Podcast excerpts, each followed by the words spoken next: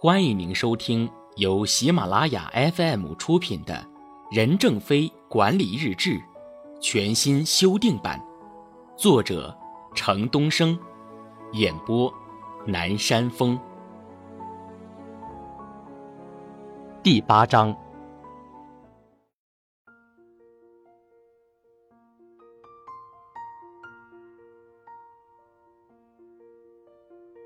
利润与报酬。三月十五日，我们通过保持较快的增长速度，给员工提供了发展的机会。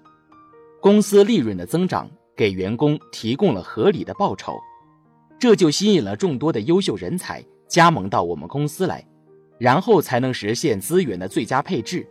只有保持合理的增长速度，才能永葆活力。摘自华为的红旗，到底能打多久？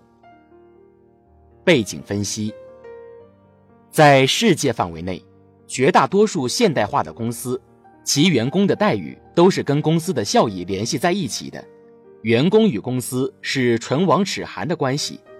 任正非一再强调，员工应该把自己的命运同公司的命运紧密的联系在一起。在公司发展不顺利的时候，员工应该主动要求降薪；同样，在公司发展顺利的时候，员工的薪水也会水涨船高。在华为，公司实行员工持股的制度，员工可以根据持股的多少得到年终分红，这样公司每年的销售额就与员工的切身利益息息相关。这种薪酬体系也培养了员工对公司的责任感。行动指南：员工与企业的利益其实是一致的，唇亡齿寒。三月十八日，业界最佳的八成。华为公司待遇标准仅是中国业界最佳的百分之八十，这使那些仅仅为了钱的人不愿来我们公司，而那些为了干一番事业的人就想来我们公司，这也有利于我们队伍的建设。摘自华为的红旗，到底能打多久？背景分析。较高的待遇一直是华为吸引众多毕业生的重要原因之一，但近几年由于招入的毕业生越来越多，华为也降低了新招入应届毕业生员工的薪水，而且在工资薪酬上，华为更是无法同国内那些垄断企业相提并论。但是华为有着良好的管理机制，包括酬薪机制、激励机制等，在华为，只要一个人有能力。他就会得到重用，就能够充分发挥自己的才能。正如任正非所言，华为员工到华为是来学本事的，而不只是来挣钱的。这样，即使他们离开华为，也可以找到好的新东家。行动指南：待遇的高低固然重要，但仅仅强调待遇是不够的。三月十九日，能力决定待遇。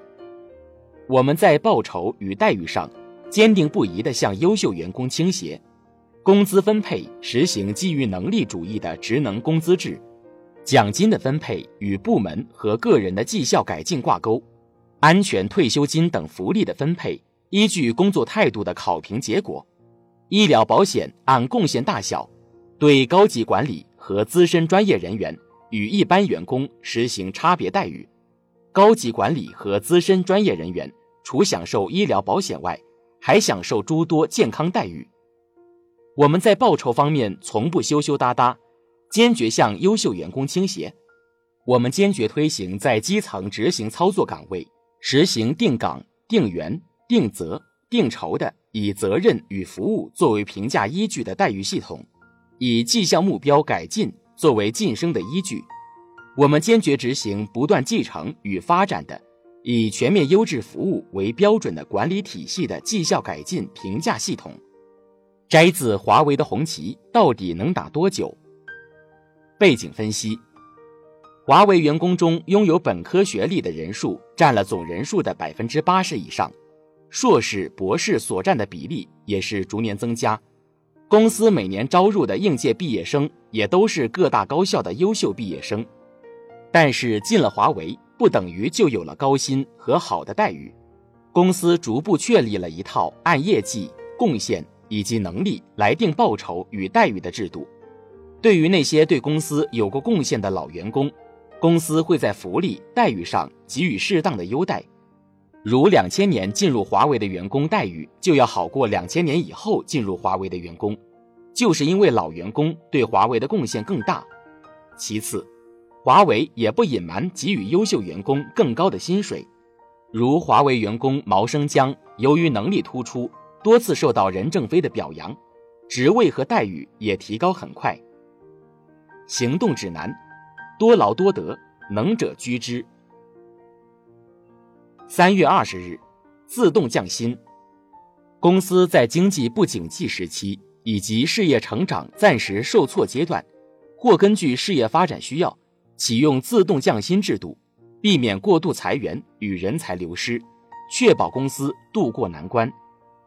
其真实目的在于不断的向员工的太平意识宣战。摘自华为的红旗到底能打多久？背景分析。两千零三年，华为发动了一场降薪运动。华为在公司内部号召公司中层以上员工自愿提交降薪申请，普通员工没有被要求参加此次降薪活动。结果，从总裁、董事长到中层管理人员，薪水都降低了两成左右。这是两千零一年年底后的第一次降薪。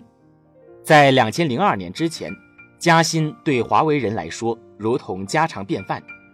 即便如此，华为员工两千零三年缴纳的个人所得税总和还是飙涨到了三点七二八一亿元，比排在第二、第三位的上海大众汽车有限公司和 UT 斯达康通信有限公司分别高出了一点七亿元和两亿元。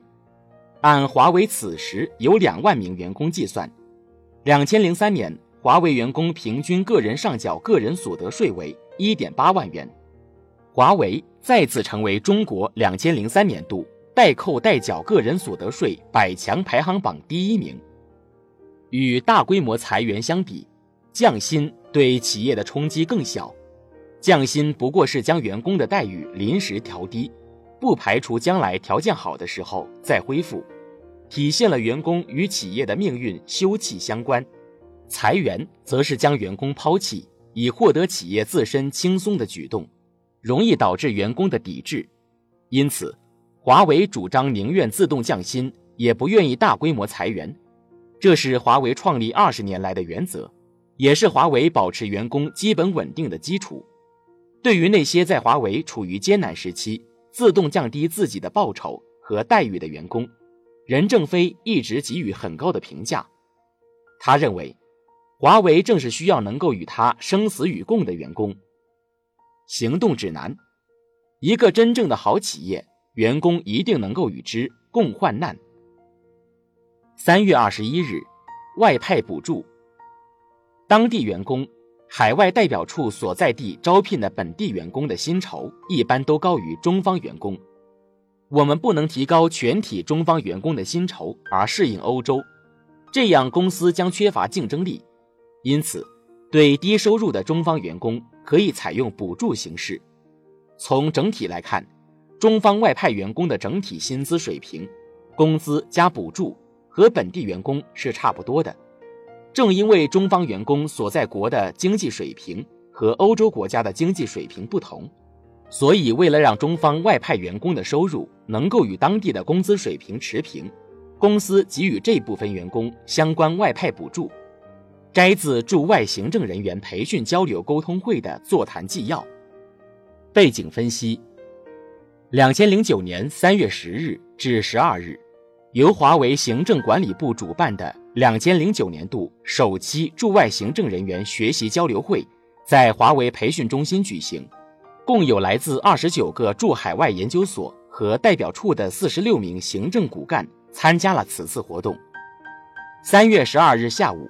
任正非亲临交流研讨会现场，听取大家在行政工作中的意见和困难，并现场答疑。当被问到海外代表处所在地招聘的本地行政人员和外派当地的行政人员待遇差距较大，外派员工享受公司的外派补助，而本地员工没有这部分福利时，任正非解释道：“华为是秉承同工同酬的原则的，补助的标准也因不同的区域、国家、城市而有所不同。中方员工所在国的经济水平和欧洲国家的经济水平不同，所以为了让中方外派员工的收入能够与当地的工资水平持平，华为给予这部分员工离家、环境艰苦等相关外派补助。美国商业内幕二零一一年年底。对欧洲国家薪资水平展开了一项调查，结果显示，瑞士以人均收入六千四百零七美元排在榜首，丹麦以五千九百七十美元排在第二位，英、法、德等欧洲大国人均月收入均在四千美元上下。二零一二年年初，联合国国际劳工组织对全球七十二个国家和地区的人均工资作出统计，结果显示。中国人均月薪约为四千一百三十四元，折合约六百五十美元，不足世界平均水平的一半，位列第五十七位。海外当地员工的薪酬一般都高于中方员工，若提高全体中方员工的薪酬而适应欧洲，便如任正非所言，会降低华为的竞争力。行动指南，对外派员工提供特殊津贴。是跨国公司所经常采取的方法之一。外派员工工作环境较为艰苦，针对外派员工的补助能充分调动驻外人员工作的积极性，在补助额度上向艰苦地区倾斜，加入艰苦系数，即艰苦地区多发一些，非艰苦地区少发一些。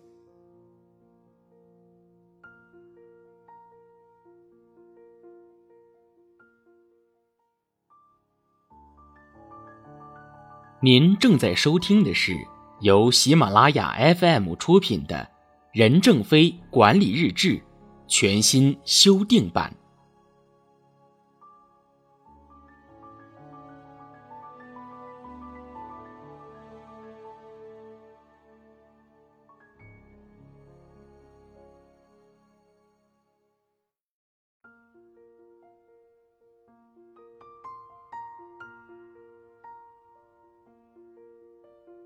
三月二十二日，待遇以贡献为准绳。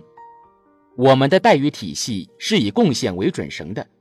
我们说的贡献和目标结果，并不完全是可视的，它有长期的、短期的，有直接的、间接的，也包括战略性的、虚的、无形的结果。摘自在人力资源管理纲要第一次研讨会上的发言。背景分析。华为员工的收入组成包括职能工资、奖金、安全退休金及股权带来的红利。华为采取与能力、贡献相吻合的职能工资制。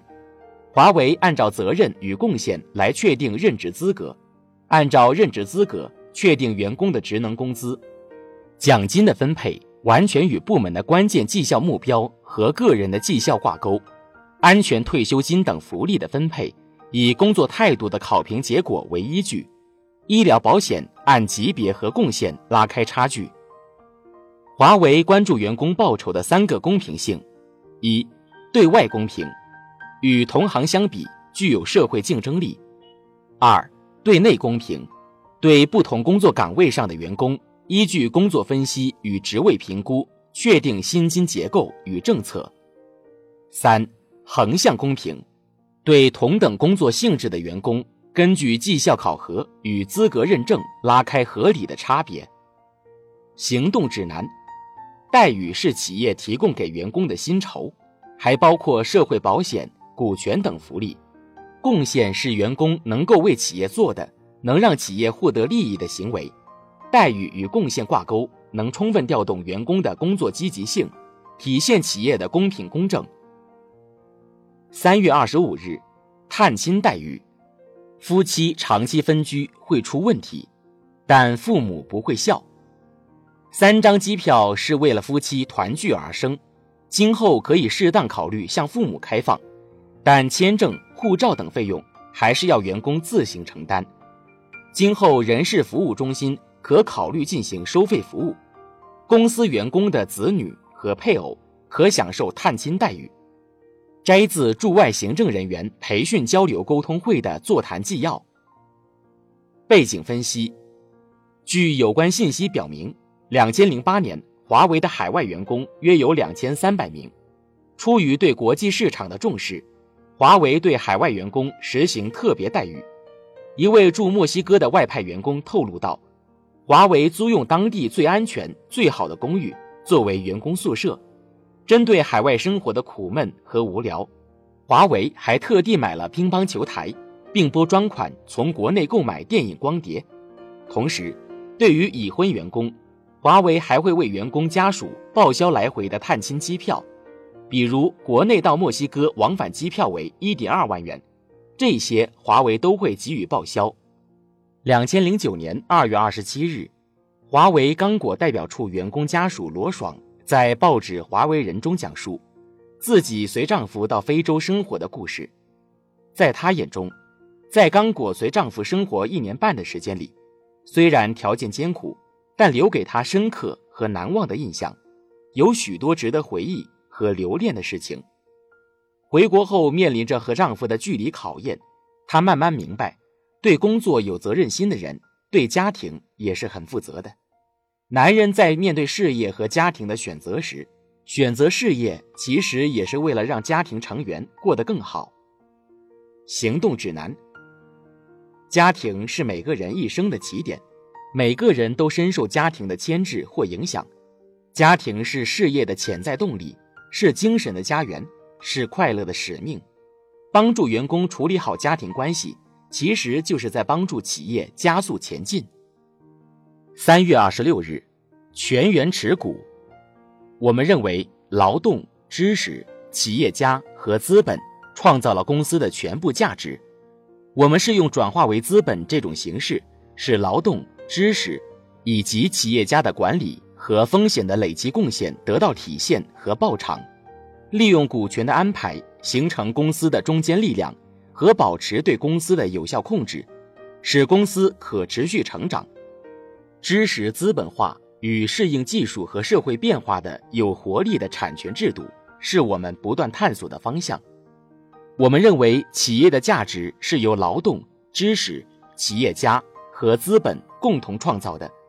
公司实行知识资本化，让每个员工通过将一部分劳动所得转成资本，成为企业的主人。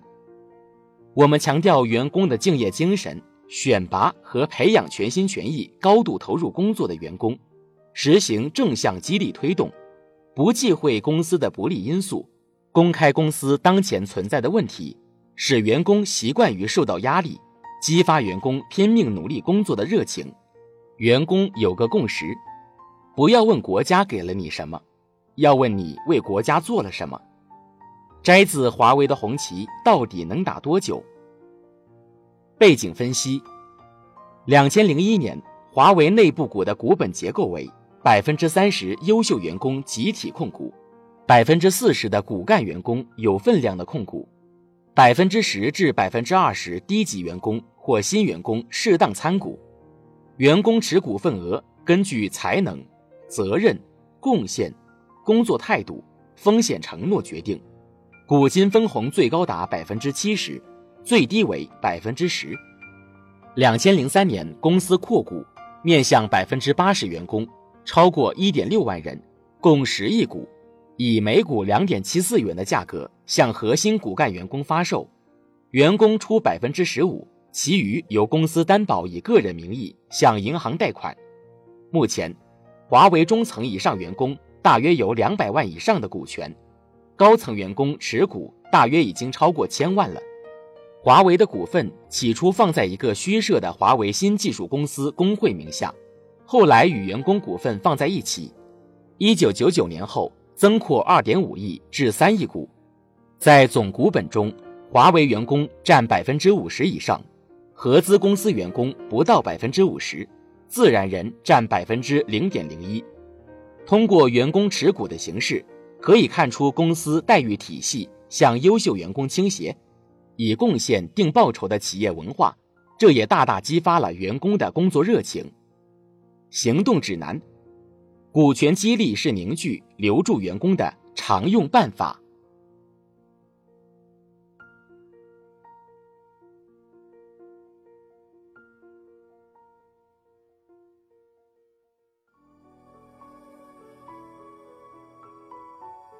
听众朋友本集播讲完毕感谢您的收听。